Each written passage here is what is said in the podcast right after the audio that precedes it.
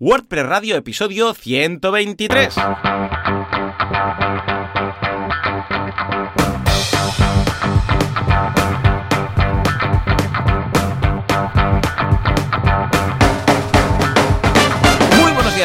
Y bienvenidos un día más, una jornada más, un miércoles más, porque hoy no es martes grabando diciendo que es miércoles, sino que es miércoles a WordPress Radio, el programa, el podcast en el cual hablamos de este fantástico CMS llamado WordPress, con el que nos ganamos la vida, montamos proyectos e incluso montamos proyectos para otros. ¿Quién hace esto? Joan Artés, cofundador de artesans.eu, una agencia especializada en desarrollo WordPress, y Joan Boluda, servidor de ustedes y director de la academia de cursos eh, boluda.com. Joan, muy buenos días. Muy buenos días. ¿Qué tal? ¿Cómo va todo? ¿Cómo va todo? Pues muy bien, estupendamente. ¿Habéis liado? Siempre he liado. Sí. sí, con proyectos estos largos, largos, intentando hacer. Mira, intentando cerrar un par de proyectos ya, porque viene uno Hmm. bastante grande y hay que liberar recursos. Bien. Pero la verdad es que súper bien. Y también contentos porque tenemos un cliente nuevo que es muy interesante, Hmm. que se llama BCN 3D, Sí. que es una empresa fincada en Barcelona que te- se dedica a hacer una impresoras 3D, esto que está tan de moda y Sí, tal, señor. pero ya no tan orientado a consumidor final, sino más para grandes empresas, ¿no? Para hacer grandes piezas, para temas de automoción, para temas de aeronáutica, etcétera. Entonces estamos muy contentos con, con este cliente que hemos ya acordado un mantenimiento, así que iremos eh, comentando los diferentes eh, mm, proyectillos que, que, que vayamos haciendo. Y también, por otra parte, súper liado con los meetups de WordPress Barcelona porque justo ayer martes, ¿no? Porque ayer era, era martes, tuvimos un, un ¿Cómo fue? ¿Cómo fue la- el meetup de ayer martes? Eh, Joan, cuéntame. Uf, mu- mucha gente, o sea, lo ¿Verdad? que habíamos. ap- Sí, sí, aparte este lo, hicimos. ¿Mm? Exacto, lo hicimos en las oficinas de Domitis porque era, es un meetup, eh, fue un meetup improvisado porque ciertamente eh, lo dio un, un chico, un ingeniero que trabaja en Automatic, en el equipo de WooCommerce, Mm. en el que nos dio una charla en inglés de cómo, bueno, adapt or die, how to make your plugin Gutenberg compatible. Muy bien, eh, Sí, sí, genial. tú. Gutenberg está que lo peta. Exacto.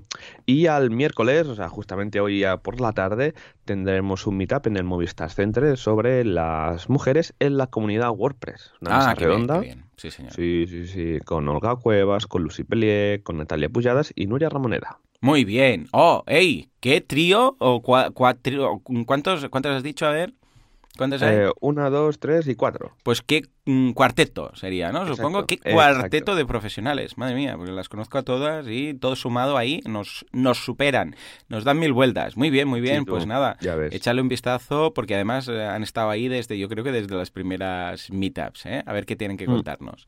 Muy bien, yo por mi parte, pues eh, muy bien con los cursos. Esta semana hemos empezado el curso de Supermetrics, que está genial. Es una aplicación, es un software as a service, que lo que te permite es, es una especie de Zapier, para entendernos, pero de datos. Es decir, que tú te conectas a Supermetrics y Supermetrics tiene conexiones o se puede conectar a todas las APIs de todos los softwares que te dan datos. Por ejemplo, Analytics, por ejemplo, MailChimp, por ejemplo, todos estos sitios, ¿vale?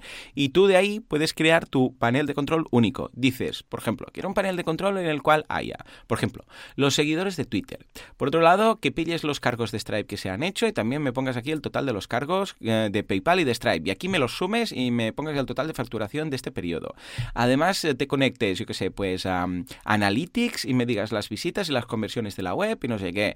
Y a Facebook Ads te conectes y pongas aquí lo que estoy gastando. Y en un panel de control único, gracias a Supermetrics, eh, pues solamente te tienes que conectar a un sitio, Supermetrics. Y hace como de hub, para entendernos, de todas, eh, de todo el resto de aplicaciones. Lo bueno es que, claro, lo haces de una forma relativamente sencilla, no tienes que programar nada. Pues claro, esto lo podrías hacer programando a través de las APIs de cada aplicación, pero claro, esto es código. Cambio con Supermetrics, te aparece ahí un, un listado, vas seleccionando lo que quieres de cada uno y, claro, mm, lo tienes en un único punto. Muy, muy interesante. ¿eh? Se puede luego vincular con eh, Google Spreadsheet, o sea, con las hojas de cálculo de Google, o también con Google Data Studio, ¿eh? está, está muy bien. Entonces, este Google Data Studio ya es un software de paneles de control. ¿m? O sea, échale un vistazo que está genial. Luego en viademia.com un curso de Lumen 5, que es una aplicación para hacer vídeos muy, muy chula. ¿Eh? que ya mencioné hace un par de veranos, creo, en el, en el podcast y que es muy práctico porque te permite esto, pues hacer vídeos muy resultones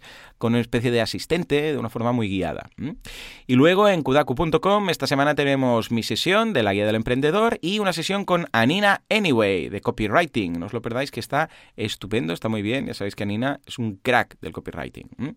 Y, y de Código Genesis vamos a destacar un tutorial que es el de cargar ficheros CSS y JavaScript de WooCommerce solamente en páginas necesarias, porque resulta que WooCommerce carga, bueno, pues en todas partes, todos sus JS y todos sus CSS, y escucha, no hace falta. ¿eh? Entonces hay un sistema para decir, hey, solo en esta página y en esta página, porque a veces quizás tenemos pues una página que es un blog, una página corporativa con una pequeña tienda, y claro, tampoco es plan de cargar todos los archivos de WooCommerce en todas partes si solamente tenemos, yo sé, dos o tres componentes que estamos vendiendo. O sea que miradlo que está genial, que está estupendo. Juan, ¿qué te parece mi semana? ¿Qué te parece tu semana? ¿Y qué te parece si nos vamos a hablar de nuestro patrocinador? Me parece súper bien. Pues va, venga, vamos allá. Que entre, por favor.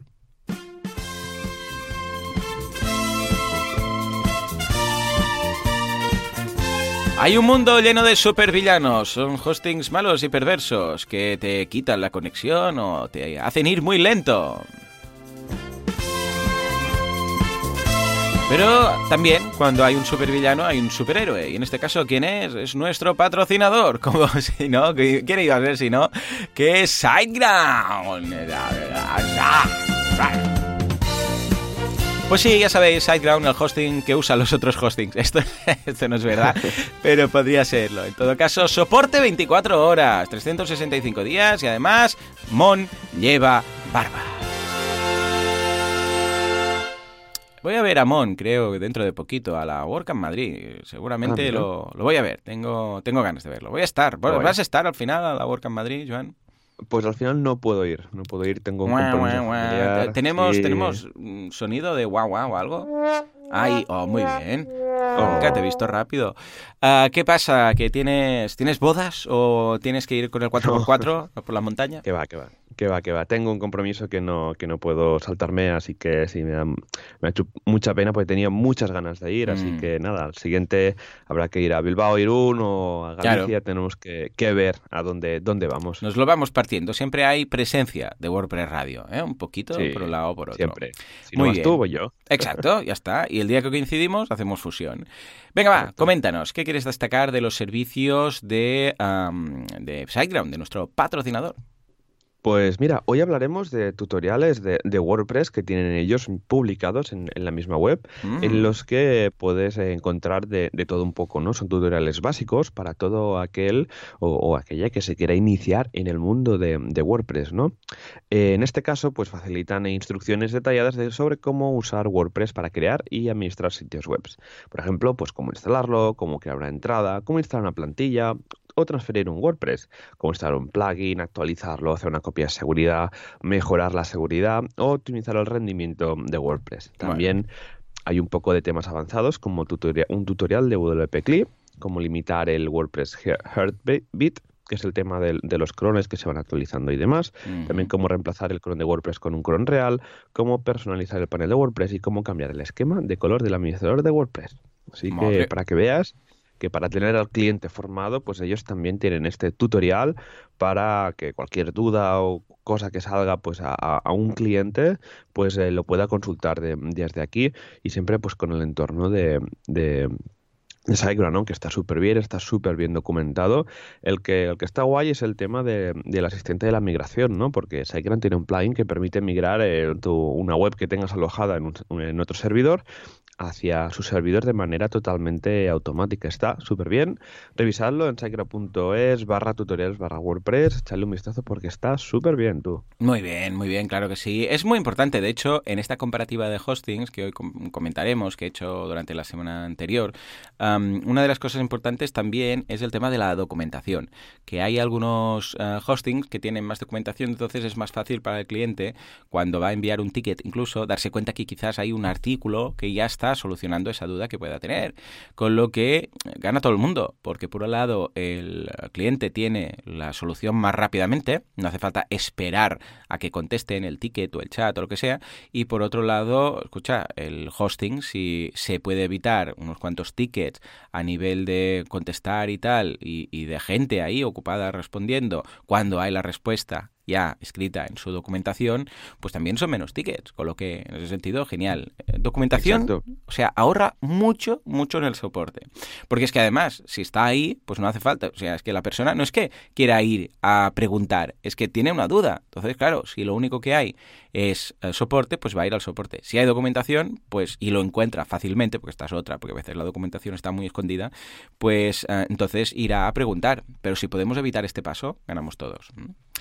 Muy bien, pues escucha, si te parece, vamos primero a hacer un poco de actualidad, que hay un par de noticias interesantes, y luego nos vamos a un poco de feedback antes de entrar con la comparativa, ¿vale?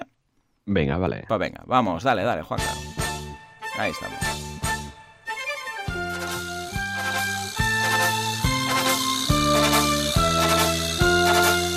Actualidad WordPress, virtualidad o qué pasa con Gutenberg.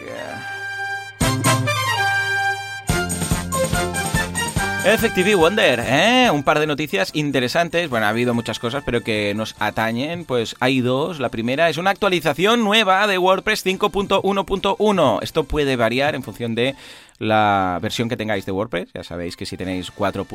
algo, pues no os va a actualizar directamente a 5.1.1, pero sí que os va a quedar una versión así como rara, 4.9.2 o 4.9.7 o a saber tú, ¿no?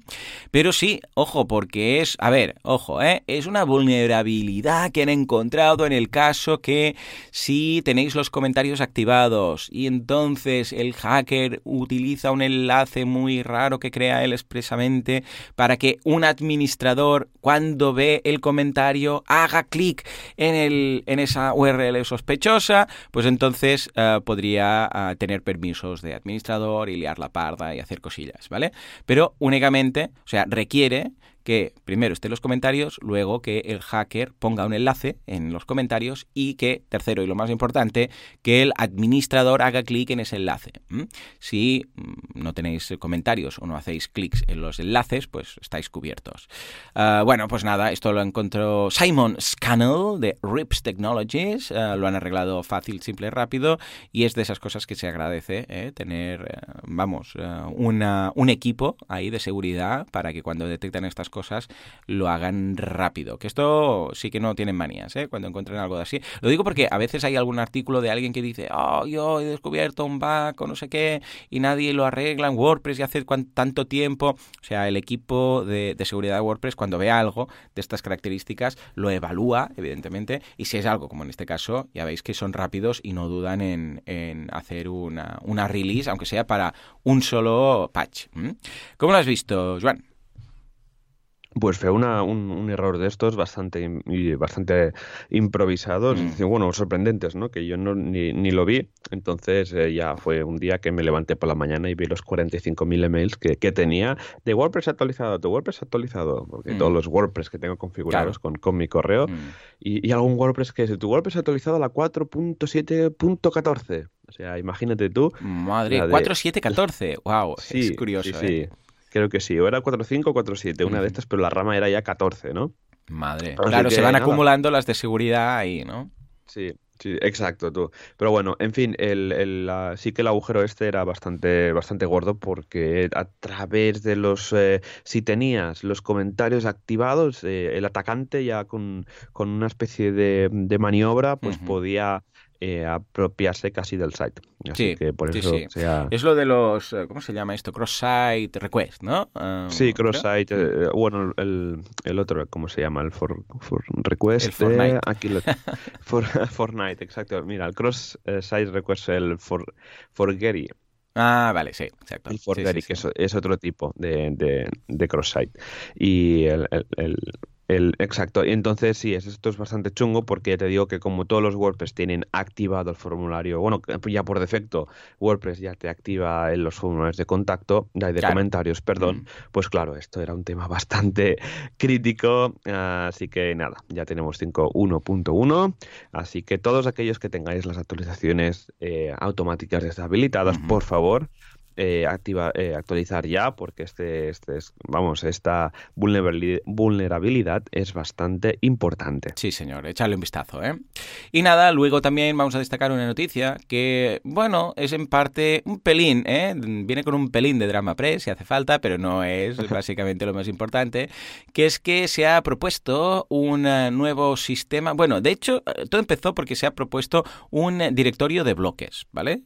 para poner en el, en el los plugins, donde ahora tenemos el directorio de plugins, pues un directorio de bloques, ¿vale? Que yo no acabo de ver si hace falta, pero la idea, ¿eh? que es lo que ha saltado la alarma de decir, ojo, con lo que hacemos con esto, es que se puedan instalar eh, los bloques desde el propio Gutenberg, o sea, desde el propio editor tú tengas ahí la opción de añadir bloque, como ahora que nos vamos a plugins, para entendernos, ¿no? Mm. Ahora vamos a plugins o vamos a themes y buscamos un theme o buscamos un plugin. Pues aquí se ha propuesto que haya un directorio, como hay el directorio de themes y de plugins, pues un directorio de bloques. Yo, en principio, no veo muy claro hacer un directorio solo de bloques, porque para eso está el, el de los plugins. Y entonces es como decir, ¿y un directorio? ¿Por qué no teníamos un directorio de widgets antes? Mm, bueno, escucháis los plugins que tienen widgets y ya se entiende, ¿no? Bueno, pues se ha propuesto esto, pero aquí el tema que la gente y la comunidad se ha dividido un poco es, ojo, porque lo, de, lo que pretenden o lo que se eh, intenta o se ha propuesto es que esté en el propio editor, de forma que cuando tú estés escribiendo un post, por decir algo, puedas ir a añadir más bloques. Y entonces si no hay, por ejemplo, imagínate que necesitas un bloque de CTA, que igual ya lo tienes o igual tienes posibilidades de hacerlo con un botón, da igual, ¿eh? Dices, quiero poner un bloque de CTA así chulo, o un product giro, o lo que sea. Pues ahí mismo, si no lo tienes en el listado de los muchos que hay, que ya me mareo con tanto bloque, eh, ni lo encuentras a veces el que buscas, ah, pues puedas poner añadir nuevo bloque. Y entonces em, hacer una búsqueda que te aparezcan, no sé cómo lo van a hacer a nivel visual, porque esto puede ser un caos brutal, y te aparezcan ahí bloques eh, que conllevan un, instalar un plugin. Claro, es que mm, cuando tú vas a plugins, instalar nuevo plugin, entiendes lo que estás haciendo. Pero cuando lo haces dentro de una interfaz que es un editor, igual no sabe la gente que está instalando plugins a Docker ahí. ¿eh? Bueno, pues nada, eh, que aparezca ahí el bloque y lo puedas instalar. Esto para que nos entendamos es como cuando vas a herramientas, importar o exportar, que le das al botoncito de importar, eso lo que hace es que te instala un plugin, el importador de WordPress, pero tú no lo ves porque no vas a plugins y los instalas, simplemente luego lo descubres, lo ves ahí. O también con WooCommerce, cuando instalas WooCommerce, el asistente te dice, ¿quieres em, los pagos por Stripe y los pagos por PayPal? Y si le dices que sí, pues entonces, sin tú saberlo, te instala un plugin y cuando acabas el proceso de instalación, si vas a plugins, te das cuenta que hay un plugin de Stripe ahí. Sin tú haber dicho, sí, instala un plugin de Stripe. Simplemente te dicen, ¿quieres esto? Claro, no dicen, esto implica instalar un plugin. Pero bueno, en todo caso, se ha dividido un poco. A ver, yo no veo muy claro mm, meter un instalador de bloques que implica plugins dentro del propio editor. ¿eh? Yo no lo veo. Pero vamos, ahí queda. ¿eh? Es una... A ver, tampoco es que, que se vaya a hacer, ¿eh? se ha propuesto. ¿Cómo lo ves, Joan? A ver, lo, veo, a ver, un poco lío, la verdad, porque es introducir, pues puede ser confuso en el artículo, remarcan que, que, esto puede crear un, poco de confusión por poder instalar, la, ofrecer la posibilidad de poder instalar un, un, plugin desde el mismo Gutenberg y también encontrarlo a través del repositorio de WordPress. No, pero también la, la idea surge porque cuando el tema de los bloques que se está volviendo bastante común en el tema de, Gutenberg y demás, que la gente busca bloques, la gente quiere cosas nuevas y tal, pues claro, el, buscador de, plugins de WordPress pues no es que funcione muy bien, ¿no? Al final funciona con el nombre y el Slack del plugin. Sí, es muy cutre. sí, sí. sí. Es, relativamente simplón. A ver, podrían esforzarse más a poder poner filtros y mejorar ese buscador que añadir otro solamente de bloques. Pero bueno, mm, es, mi opinión. Sí, entonces eh, vemos vemos esto que veremos a ver cómo, cómo lo integran. Ya hay más de, más de un, eh, creo que he visto por aquí algún algún dibujo ¿no? de, cómo les gustaría hacer.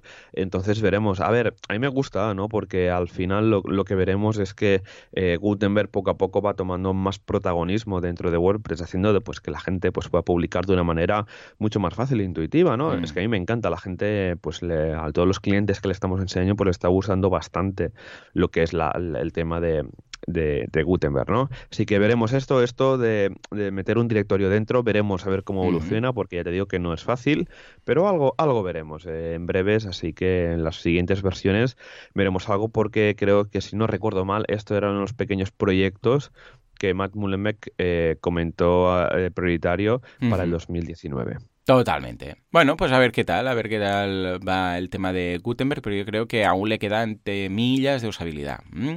En fin, un día, si queréis, podemos de, hablar solamente de la usabilidad de, Gutenberg y de cómo yo, al menos, desde mi punto de vista, creo que podría mejorar un poquito ¿eh? y, tal. Pero si acaso podemos esperar a que acabe de evolucionar, ¿eh? porque nada, acaba de nacer, como aquel que dice. Venga, va, nos vamos al feedback. Dale, Juan, por favor, un poco de música para animar el tema.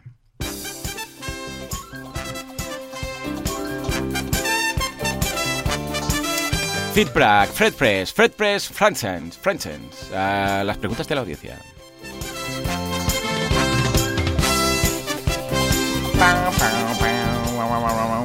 Bueno, va, venga, empezamos con Juan Luis, que nos dice, hola a todos, a mí me gustaría recomendar un plugin fantástico que se llama Perf Matters. Madre mía. Dice, la URL del plugin es perfmatters.io. Ya sabéis que está muy de moda el tema de los IOs, porque ya no quedan .coms, básicamente. Dice, Perfmatters es un plugin ligero que ayuda de verdad a mejorar el rendimiento de WordPress. Eh, cuando has probado, como yo, cientos de plugins, probablemente pensarás que este es un plugin de rendimiento más, pero no, es una pasada de potente y realmente, caray, parece que lo hayas hecho tú, hijo mío, Juan Luis, dice, es una pasada de potente y realmente se nota la diferencia de tenerlo o no. Para todo aquel que no tenga idea de WordPress, con unos simples botones, pues ajustar muchas cosas. Quiero destacar la capacidad que tiene de desconectar funcionalidades de WordPress en páginas que no se requieren, como por ejemplo puedes conectar a Contact Form 7 solo en la página de contacto y no en toda la web. Muchas gracias, Juan Luis. Ah, pues mira, lo podemos probar. ¿eh? Yo no, no lo he probado nunca. ¿Lo has utilizado en alguna ocasión, No, no, no lo he usado nunca, pero la verdad es que me han hablado muy bien de, ese plugin. Ay, pues ahora me quedo con las ganas. y veo, no sé si tiene también el repositorio, porque veo que es premium. Comprar ahora, a ver, son 24 por un site y 124 para ilimitados sites. A ver si tiene versión light en el repositorio.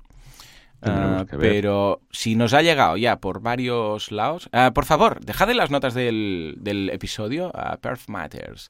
No, no está en el repositorio. ¿eh? O sea, aquí o pagas o pagas. Vale, pues dejadnos en las notas del programa, please, por favor, a ver qué, qué opinión tenéis de, este plugin, por favor. Y así lo, lo comparamos. ¿eh? Exacto. Ah, lo estoy mirando por capturas. Se ve bastante WordPress mm, style, o sea que no por las capturas que veo, pues no tiene, no es de eso que instalas un plugin y de repente ahí te aparece un icono de colorillo, de colorcillos a la izquierda, una interfaz que no tiene nada que ver con, con WordPress, sino que parece que encaja bastante. Ah, pues mira, eh, igual hemos hecho un descubrimiento. Por favor, dejad comentarios en las notas del programa y decidnos si vale la pena. Y si vale la pena, pues ya lo pillo y, y os hago valoración, ¿vale? Venga, va, pues gracias Juan Luis y ahora nos vamos con Pablo. ¿Qué nos dice, Joan? Pablo nos comenta, buen programa, para trabajar en local eh, con Windows está muy bien Laragon. Elfo, IFO de Aragon. Me ¿eh? encanta el nombre, tendré que buscarlo porque sí que tengo compañeros que usan Windows en la oficina y a veces el tema mm. de montar un entorno virtual es un poco, un poco dramático, ¿no? Así que le, daré un vistazo y también lo buscaremos y meteremos el enlace. Y Pablo también comenta, para desarrollo os recomiendo mirar mi plugin en sumapress.com, plugin developer helper, así que eh, lo miraremos, sumapress.com comenta que está desarrollada con 6. Ah, muy bien, mira. Pero el otro día precisamente estabas tú comentando un proyecto, ¿no? Que habíais eh, desarrollado con Sage.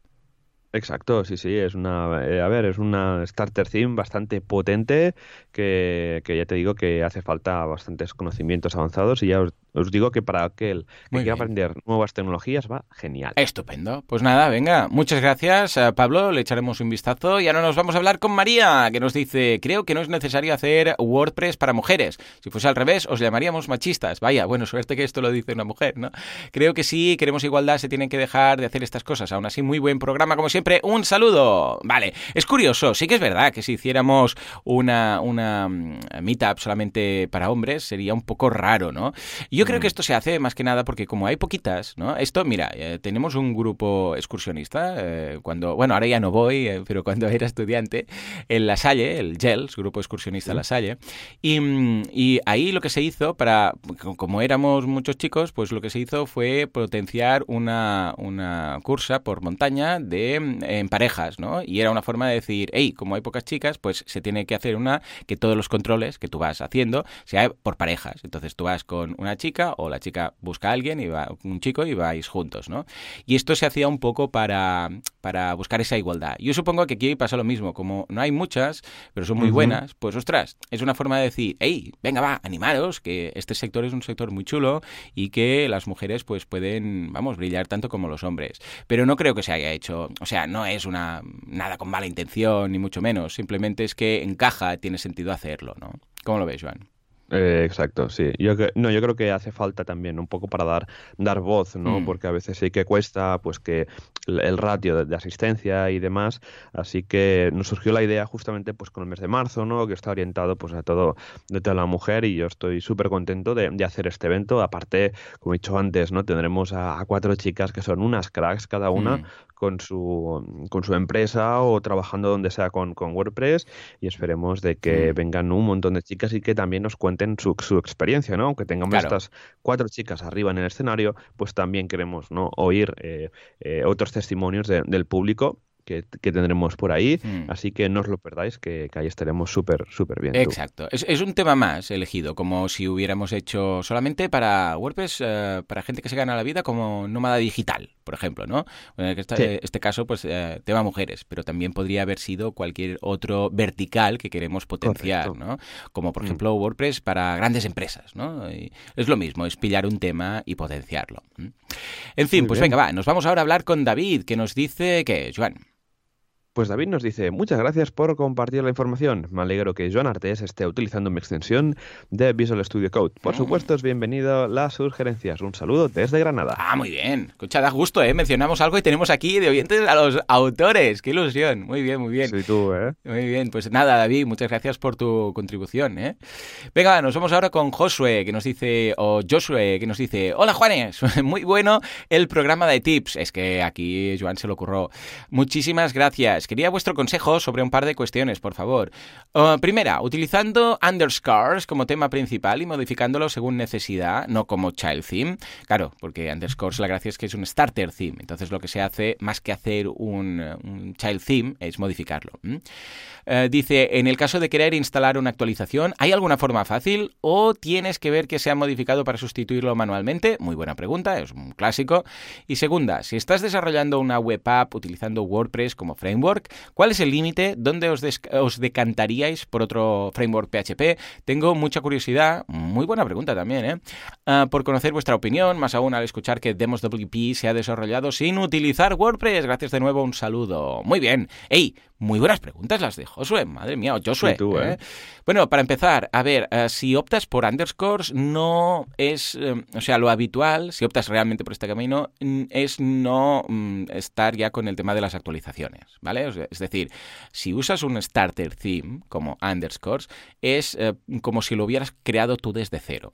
O sea, hazte la idea, que es como si tú lo hubieras creado, lo que pasa es que te dan un, pequeño empujón a través de lo que ya te dan, pero no para que luego cuando se actualice underscores tú actualices eh, tu theme base, ¿vale? ¿Que lo puedes hacer? Sí, claro, sí, puedes ir mirando las versiones y, e ir añadiendo cosas, pero no está hecho con este sentido. ¿eh? Tú ya te digo, debes poner el mismo saco, empezar con underscores, que empezar desde cero con tu theme, ¿vale? Para entendernos.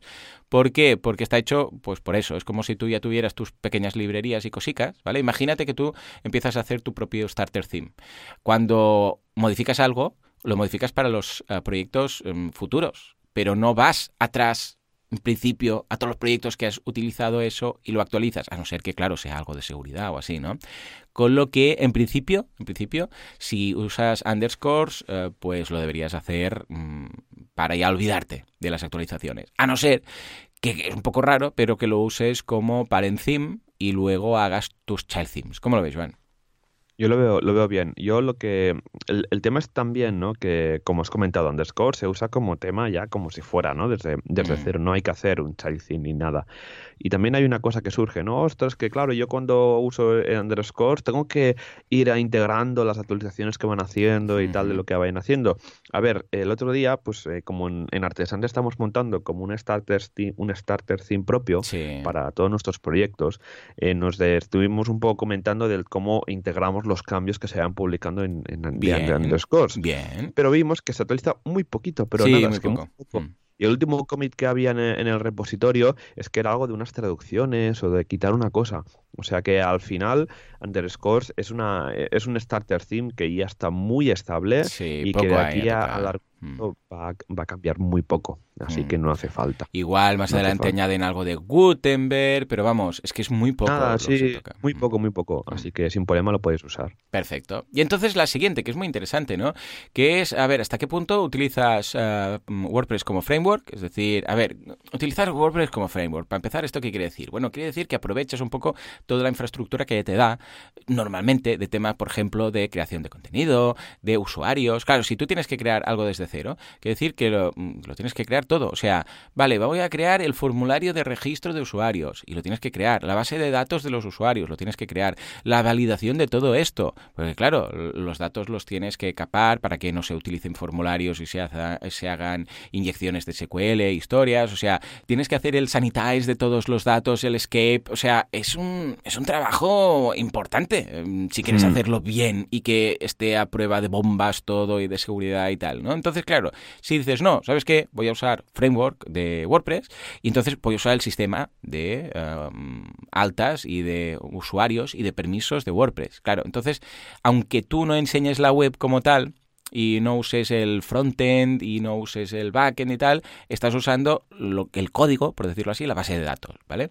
Entonces aquí, claro, muy inteligentemente, Josué o Josué, eh, ya nos aclararás, em, nos, nos pregunta hasta qué punto vale la pena seguir usando WordPress o mejor ya hacer o decantarse para, para otro framework, que hay muchos, ¿eh? madre mía, sí, para frameworks, o seguir con él. A ver, todo lo que sea uh, forzarlo demasiado es algo que realmente no hay una respuesta única, ¿no? Pero cuando ves que se se vaya demasiado con lo que hace WordPress y dices, es que hay muchas cosas de WordPress. Tú pones el límite, ¿eh? pero dices, es que hay muchas cosas de WordPress que no me sirven y hay muchas cosas que le faltan.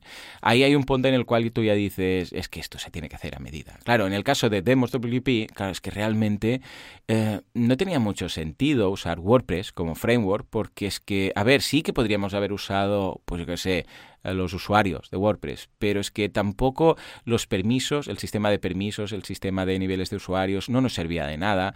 Eh, no había, es que no había por dónde pillarlo. Hubiera sido más trabajo adaptarlo y nos hubiera sobrado muchas más cosas, porque no hay autores, editores, colaboradores, todo esto no nos sirve en, en Demos WP, porque básicamente son clientes y administradores, y los administradores ven ciertas cosas, pero las cosas que ven los administradores no son elementos de WordPress, son otras cosas que WordPress no saben ni que existen. Entonces, poderse se podría haber hecho, pero no encajaba por nada, ¿vale? Uh, Joan, tú que has hecho cosas más de más nivel y que mm, además al formar parte de Omitsis veis muy claro cuándo derivar algo a programación, uh, o sea, a pelo y, o optar por WordPress o otros CMS, ¿cómo, cómo lo veis? ¿Dónde ponéis ese límite? A ver, el límite lo ponemos sobre todo cuando hay temas de usuarios, porque WordPress, aunque el sistema de roles esté súper bien y tenga una API muy extensa, que, que hace que, pues, que puedas tú al final hacer un poco pues lo que, lo que adaptarte al proyecto, cuando vemos que se empieza a complicar, tipo intranets, tipo redes sociales y demás, que hay interacciones entre usuarios, o que el usuario necesita interactuar con, con la misma plataforma, entonces sí que intentamos derivarlo a un Drupal o si se complica mucho, mucho, mucho, que es una idea de olla, pues sí que va a una, una aplicación a medida tipo Symfony. Bien. La verdad, sí, la verdad es que el, el, top es ese, es cuando ya el tema de usuarios, ¿no? que es una de las cosas que WordPress ya empieza a fallar un poco, sino también cuando empiezan a haber ya no estamos hablando de mostrar información, sino de interactuar con ella, ¿no? Tipo intranet, por ejemplo, ¿no? Hay varios tipos de, de intranet pero cuando empezamos, no, es que queremos eh, esto, que, pero hemos visto que con este plugin y estos dos, ¿no? Al final acabas teniendo un Frankenstein con 50 plugins, dependes de muchos desarrolladores y no, y no vale la pena al final, ¿no? Montar este. Y, tenemos ¿eh? un par de proyectos así y lo ves y dices, ostras, que a lo mejor con otra plataforma hubiera ido mejor, ¿no? También pasa con WooCommerce. WooCommerce tiene un límite y cuando sobreparas este límite es que tienes ese WooCommerce con también 50 o 60 plugins. Claro. Así que este es el momento ¿no? de cuando eh, dejar de, de, usar WordPress como framework. Como web app está bastante bien porque una web app si no hay mucha interacción con, con, usuarios y demás, se puede usar la API de, de, WordPress y ya estaría, estaría bastante bien. Totalmente. Sí, sí, coincidimos plenamente. ¿eh? El tema de los eh, permisos y de los usuarios, si te encaja bien, pero es que si no, es, forzarlo. A ver, ¿qué se puede hacer? ¿eh? Pues lo que dice Joan, ostras, esto quizás hubiera sido mejor hacerlo a, medida. Porque, claro, sí que es un marrón, porque tienes que tener un desarrollador, pero lo que ha dicho, que es que mm, ahí le has dado, es el tema que dependes de demasiados desarrolladores. Porque, claro, si tienes al final para montar todo lo que quieres 20 mm, plugins, son quizás 20 desarrolladores, o si alguno coincide, pues vamos a poner 15, y que no lo están hablando entre ellos, ¿sabes? O sea, igual un día uno actualiza un plugin y peta algo porque el otro no pensaba que se usaba de ese modo. ¿Mm? Muy hmm. bien, pues nada, ahí lo tenemos y ahora nos vamos a hablar con Dani. ¿Qué nos dice? Pues Dani nos comenta, muchas gracias por el buen ratito que echamos y sobre todo por ayudarnos con la difusión del evento. Nos vemos muy pronto, mozos. Muy bien, pues claro, claro que sí. Esto es de la WordCamp Madrid, ¿verdad? Correcto, exacto, sí, sí, tú que lo estuvimos aquí. Si lo quieres recordar, si no recuerdo mal, era WordPress Radio 121, si no recuerdo mal, que pues hablamos de, la WordCamp Madrid, que, que, está a tocar, o sea, comprar las entradas porque se están agotando ya. Sí, sí, ya no queda, no sé si quedaban 20 o, no sé, muy poquitas, 20, 30, muy pocas. algo algo, ya muy reducido. Venga, va. Luego Jacobo nos dice, David, ¿cuál es la extensión de la que habla Joan Artés? Si se puede decir, claro. Estupendo programa, Joan. Un saludo. Eh, no sé de qué habla. Eh, ¿Te suena, eh, Joan? De, está hablando sí, sí, es la extensión que, comentó David. La dejaremos en las notas del programa, Dani, para a Jacobo, para que la puedas usar también con, con Visual Studio. Así que la dejaremos por ahí. Está súper bien. Incluso si buscas en el repositorio de extensiones de Visual Code, sale WordPress sale por ahí de las primeras. Así que tampoco es muy difícil de encontrar, pero igualmente lo apunto para apuntarlo en la escaleta. Estupendo, pues venga, ahí queda. Va, venga, ¿qué nos dice Juan Luis? Las dos últimas ya. Eh, Juan Luis nos comenta, ¿sigue funcionando bien Multiwoo con Multilingual Press 3? Buah, gran pregunta. A ver, Multilingual Press 3 está ya adaptado para WooCommerce bastante. No hace falta ¿vale? Por eso, mm. Exacto, no hace falta Multiwoo. También es que es premio Multilingual 3. Por, eh, por eso también está funcionando muy bien con, con WooCommerce. Y la verdad es que nosotros tuvimos un problema con algo de categorías y un custom post type y unas relaciones. Y ellos mismos nos escribieron un plugin, un plugin para solucionarnos el problema. O sea, imagínate tú que este el soporte de Multilingual Press es una pasada, súper recomendado. Así que... sí, yo estoy haciendo un curso para Multilingual Press, o sea ah, que en breve lo tendréis en, en boluda.com, muy chulo, porque es que, o sea, estoy tan contento con este plugin que es que vale mucho la pena, ¿eh? O sea que estad al tanto, que en breve ahí lo tendréis. Perfecto. Pues nada, acabamos con Guillermo, que nos dice, tengo una pregunta, estoy leyendo día a día la evaluación de hostings. Ah, mira, precisamente lo que nos va a oh. dar pie al tema. Ah, has visto, Joan, lo hemos clavado aquí, ¿eh? Que está haciendo Joan Boluda en su blog, muy bueno por cierto, pero hasta ahora he visto que los planes tienen una cantidad de transferencia y de espacio en disco limitado. Yo he comprado algunos servicios de shared hosting eh, en otras empresas, pero usualmente me dicen espacio ilimitado y transferencia no medida o ilimitada. ¿Es esto bueno, malo? ¿Qué es mejor? Un saludo a ambos y un abrazo. Bueno, Guillermo, eh, es cierto, hay algunos hostings que te venden un poco, a ver, algunos lo dicen de verdad y algunos simplemente te venden la moto, ¿vale? ¿Por qué? Porque te dicen, sí, sí, ilimitado, pero realmente no lo es. O sea, hay límites, aunque esté la letra pequeña o no te lo diga. A ver, aquí lo que hacen es que como mm, mucha gente no llega a sobrepasar límites y juegan un poco de farol. Dicen, bueno, a ver, el promedio de los usuarios es de tantas gigas, con lo que, sabes que vamos a poner ilimitado y en principio tal. Y si hay alguno que se pasa mucho, mucho, mucho, pues ya le diremos, hey, no, hay un subapartado en el epígrafe del apartado del subapartado que dice que si te pasas de tanto ya no es ilimitado, ¿no? O sea que, bueno, sería esto. Es como, me recuerda a, Google Drive, yo tengo el ilimitado, ¿no? De, Google Drive, pero cuando me conecto a través del móvil de una de las aplicaciones, me dice que en realidad tengo dos petabytes.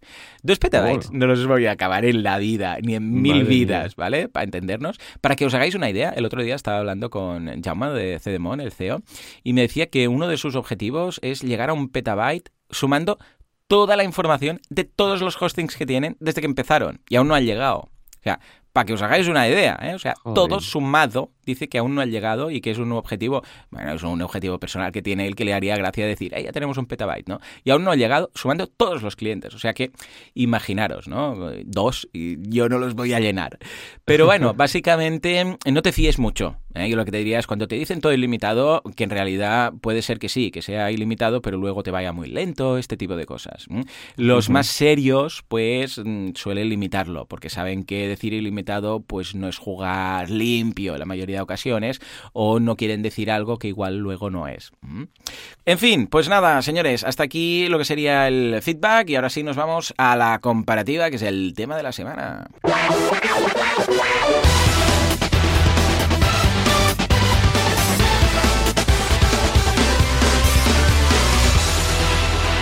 Bien, bien, bien, bien, bien. Nos vamos a comparar hostings. ¿eh? Bueno, ya sabéis de qué va. Esto empezó el día 8 de marzo y lancé, porque claro, lo típico de eh, cuando mucha gente me dice, Joan, ¿qué hosting pillo? Bueno, es claro, depende, ¿no? Porque hay, ¿qué quieres? ¿Qué necesitas? Ah, no hay un hosting. Esto es como cuando te preguntan, ¿qué coche me compro? ¿no? Yo mm, me acuerdo que de coches, pues no es que controle mucho y le preguntaba a mi madre, ¿qué coche compro? Y me dice, bueno, depende. Pues esto de los hostings es lo mismo, depende. Si quieres hacer lo que hace Joan con su 4x4 por la montaña, pues no vayas con mi Seat Alhambra, porque mm, no vuelves. Pero si eh, quieres poner tres sillitas de peques como tengo yo en el Seat Alhambra, no te compres el coche Juan. ¿Cuál, tienes, por cierto? Ya no sé ni el modelo. ¿Cuál, ¿Cuál es este con el que vas a hacer tus pinitos por, por alta montaña? Pues es el legendario Mitsubishi Montero. ¡Oh! ¡Qué clásico! Sí, señor, sí, señor. Pues claro, ahí no van a caber tres sillitas, ¿no? Bueno, pues esto es lo mismo. Ah, no es que haya un hosting que sea el mejor, es que cada uno brilla por ciertas cosas y quizás no brille tanto para otras más, ¿no? Entonces, eh, ¿qué pasa? Que cuando buscas comparativas, a ver, que hay de todo, pero la gran mayoría son muy sesgadas o no son muy completas o mm, hablan pero simplemente de lo que pone en la propia web. Dice, pues comparamos estas características, pero tampoco lo han probado, porque claro, tampoco hay nadie que tenga 10 hostings y los compare, sino que es precisamente lo que hemos hecho ahora, ¿no? También pasa que muchos tienen afiliados, entonces no sabes si lo están recomendando de verdad o lo están recomendando porque tienen una comisión. Total, que dije, voy a hacer una comparativa. Entonces me reuní con Fran del equipo de soporte le dije, venga, va, vamos a hacer esto. Vamos a contratar 10 hostings. Los que, ojo, al principio los 10 iniciales no eran estos 10, eran otros 10. Eh, bueno, había 8 que coincidían, pero había dos que fue tan mal todo, pero tan mal, que los quitamos directamente. Estuvimos pensando, ¿qué hacemos? ¿Lo dejamos, lo quitamos? Y dijimos, ¿sabes qué? Los quitamos y vamos a poner 10 de los que nos fiemos, ¿vale? Y al final salió una comparativa muy chula en la cual analizamos siete apartados distintos de cada uno de los hostings. Para que os hagáis una idea, analizamos el plan contratado, es decir, las características del plan. Ah, si es, siempre hemos empezado con el plan más básico de, todo, de todos. Igual en alguno que el plan era tan básico, tan básico que, hemos elegido el segundo, pero vamos, el plan de partida, que permita, eso sí, trabajar con WordPress. Si había alguno sin base de datos, porque yo sé, por ejemplo, Cedemon tiene uno que es gratuito, el microplan, pero sin bases de datos. Entonces, claro, sin bases de datos pues tampoco hace falta. Entonces, el proceso es de contratación, que es la complejidad, la información que recibimos, las opciones de pago, todo esto. Si es más fácil, más difícil, cuántos pasos hay hasta que llegas a contratar, no es lo mismo que con cuatro clics lo tengas que con nueve. Luego el proceso de información después de la compra. Dices, vale, ya hemos pagado, ¿y ahora qué? Nos llega la información por correo, lo tenemos que buscar, complicarnos la vida, en el correo ya está todo, las contraseñas, mm, ¿cómo va? Porque a veces contratas y dices, bueno, ¿y ahora qué? Es como cuando instalas un plugin y dices, bueno, ¿y ahora qué? Eh, no te guía. Dices, ¿dónde está el plugin? Y tienes que empezar a buscar eh, opciones dentro de settings y dices, ¿dónde está? ¿Dónde han puesto el menú? ¿Vale? Ah, o hay plugins que no, que tienen un onboarding, que te dicen, hey, aquí tienes el plugin, un tooltip, te señala, hey, mira, aquí está el plugin. Si lo buscas, está aquí. O pone en el listado de plugins los settings, etcétera. Esto es lo mismo, cómo nos guían. Luego la instalación de WordPress, porque estamos, ojo, analizando hostings, pero para WordPress. Es decir, hostings que nos sirvan para instalar nuestro WordPress. Por ejemplo, SiteGround nos sorprendió mucho que cuando tú contratas ya te guía en el proceso de instalación de WordPress. Es el único que hemos encontrado, por ejemplo, que desde la compra hasta el WordPress instalado es todo un mismo flujo. En cambio, la gran mayoría pues mm, no te instalan WordPress en el proceso de compra del hosting y del dominio, ¿vale? Sino que tú lo haces y luego si quieres lo instalas. Luego hicimos pruebas y test de velocidad, que hemos usado varios servicios eh, estilo, mira, te los digo todos para que veas un poco uh, al nivel que hemos llegado, porque hay varios de estos y cada uno tiene pues como su especialidad, ¿no?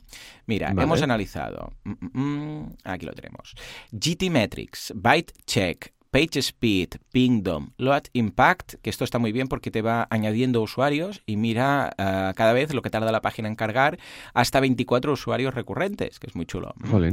Uh, luego Sucuri, para temas de seguridad, y Web Page Test, o sea, todos estos. Vale. Luego hemos analizado también el soporte técnico. Lo que hemos hecho ha sido crear cuatro errores distintos. Eh, hemos creado, para que os hagáis una idea, el primero era el tema de los enlaces permanentes, ¿sabéis? Lo, lo de tener que ir a recargar enlaces permanentes para que funcione, Exacto. porque si no, no se ve y da un 404, ¿vale? Luego un error 500, que hemos tocado HT Access, para que pete y salga el típico error 500 de servidor. ¿m? Que aquí, claro, es relativamente fácil saber que alguien ha toqueteado el HT Access. Luego el error de WP Login, que no puede conectar con la base de datos. Y finalmente un error de sintaxis tocando un plugin que te dice la línea que debes modificar y tal, ¿vale? Y finalmente eh, el proceso de devolución, ¿eh? en el caso que hubiera algún problema, qué tal la devolución, si ponen pegas, no y tal. Y estos son los siete apartados. Eh, de cada apartado hemos mirado varias cosas. O sea, yo sé, pues no lo voy aquí a listar todo, lo tenéis, os lo dejamos el enlace, ¿eh? Pero para que os hagáis una idea del tema del plan contratado, hemos mirado el periodo mínimo. O sea, si se podía contratar por meses, trimestres, años, el plan anual, el precio del mismo, el panel de gestión, el uptime eh, garantizado, si tienen SSL, la base de datos, las cuentas de correo que nos permite, el espacio de almacenamiento, la transferencia, ahora que hablábamos del tema ilimitado, dónde tiene el centro de datos, las copias de seguridad, la versión de PHP eh, y luego también un, un episodio de extras, que a veces algunos tienen extras, ¿no? Si es ICANN, si no es ICANN, bueno, eh, en total 48 variables más, ¿vale?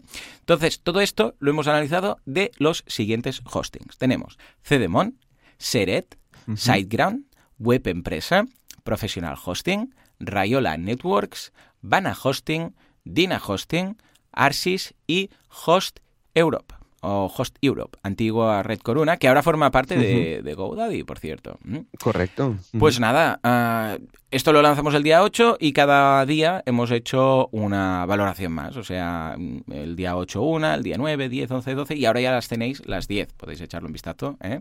Una cosa curiosa que pasó es que, claro, como, ah, bueno, pues mm, lo compartí en redes sociales y tal, pues enseguida la gente lo empezó a compartir. Por cierto, hemos quintuplicado visitas. Ha sido una cosa muy loca porque ha sido, bueno, algo de interés. Ha sido un poco de utility marketing, ¿no? Y la gente lo ha compartido mucho porque así tienen una comparativa neutral y, y está bien, ¿no?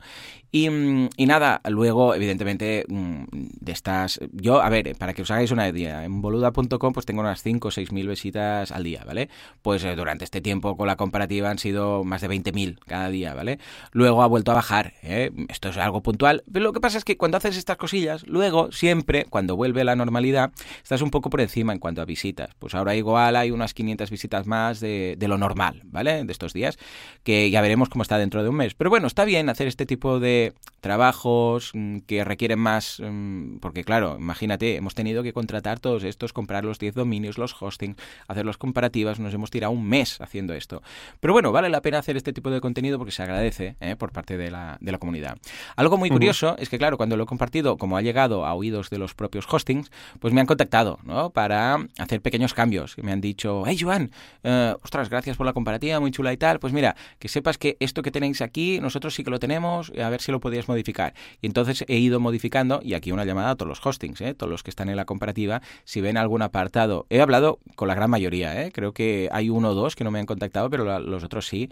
Si hay algún apartado que detectáis que está mal, que lo han cambiado. Por ejemplo, hubo un hosting, fue, ¿quién fue? VP Empresa, que cuando instalabas se quedaba el 499 y no tenían el 5.1 y mm, lo han actualizado y ahora sigue, es el 5.1. Entonces me han mandado un mail. ¿eh? Lucas, el CEO, me dijo, Juan, ya tenemos el 5.1, tal y cual, no sé qué.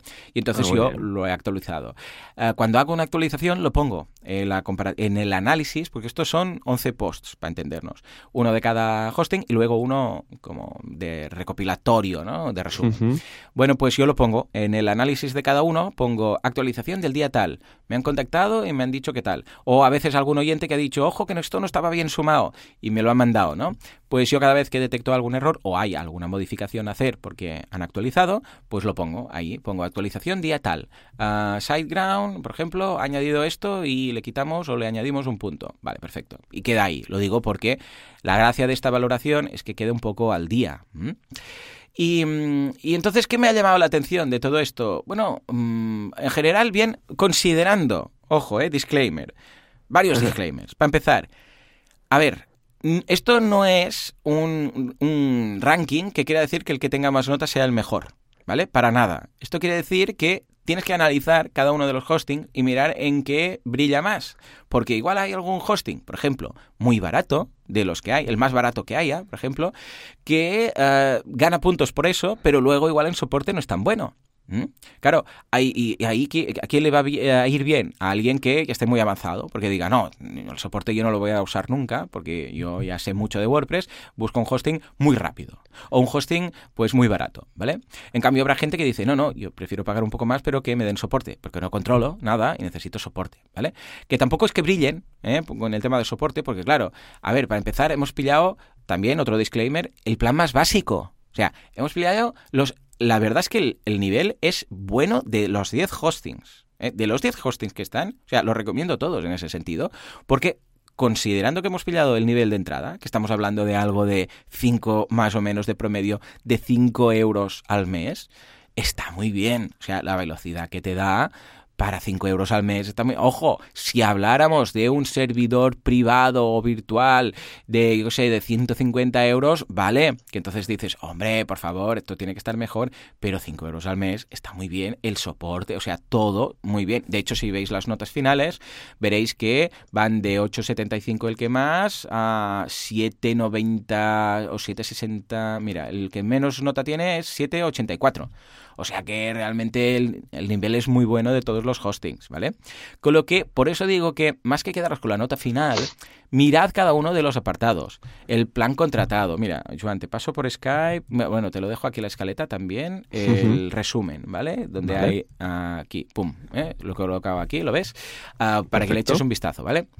Pero más que quedaros con la nota final, quedaros con las notas parciales, ¿vale? Pues entonces, claro, igual hay alguno que, yo qué sé, pues mira, dices uh, Cedemon, que tenemos aquí, que tiene un 8.75, eh, ¿vale?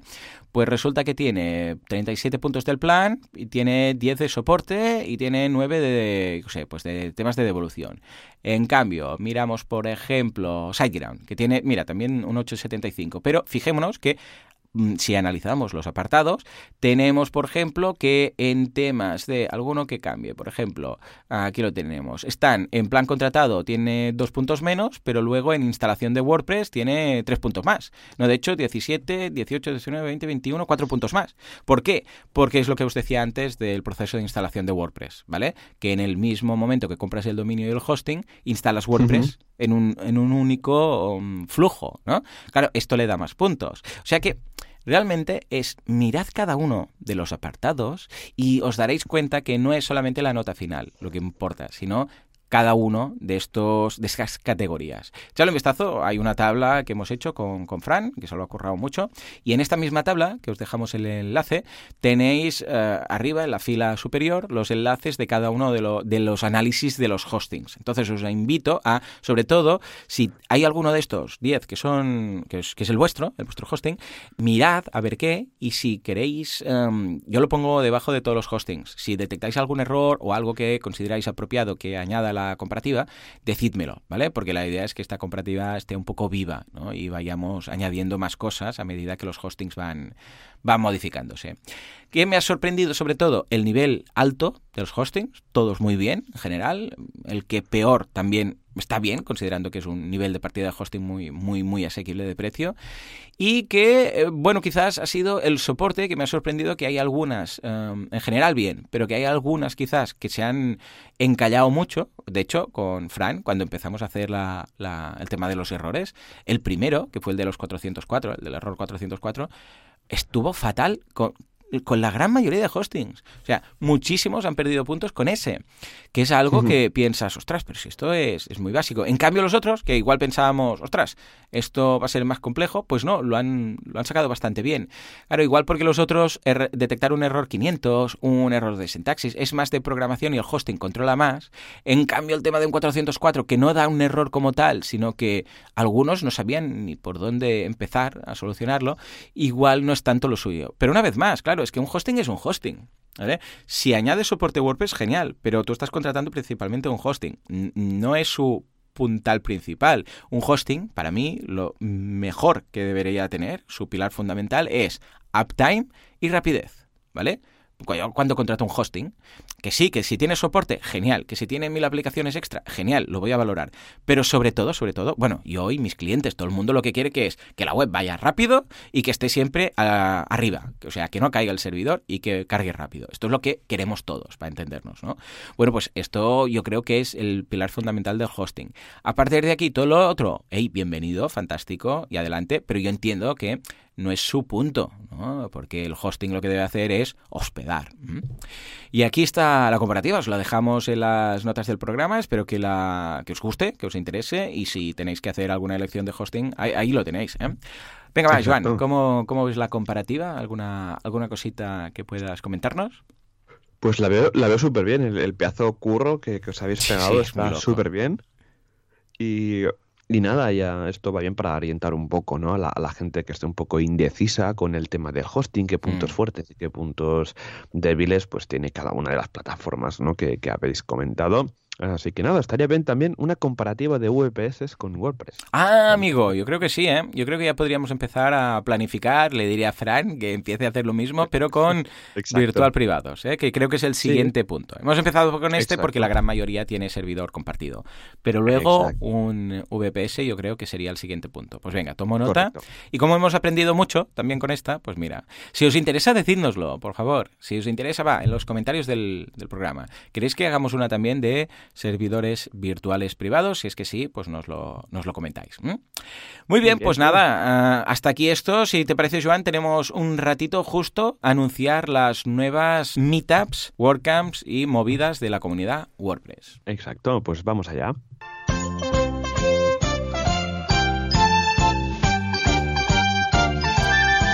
WordPressers unidos jamás serán vencidos. Esto iba a ser el eh, eslogan de WordPress, pero al final han puesto lo de Cottage Poetry. Pero estaban así, ¿eh? empatados, empatados.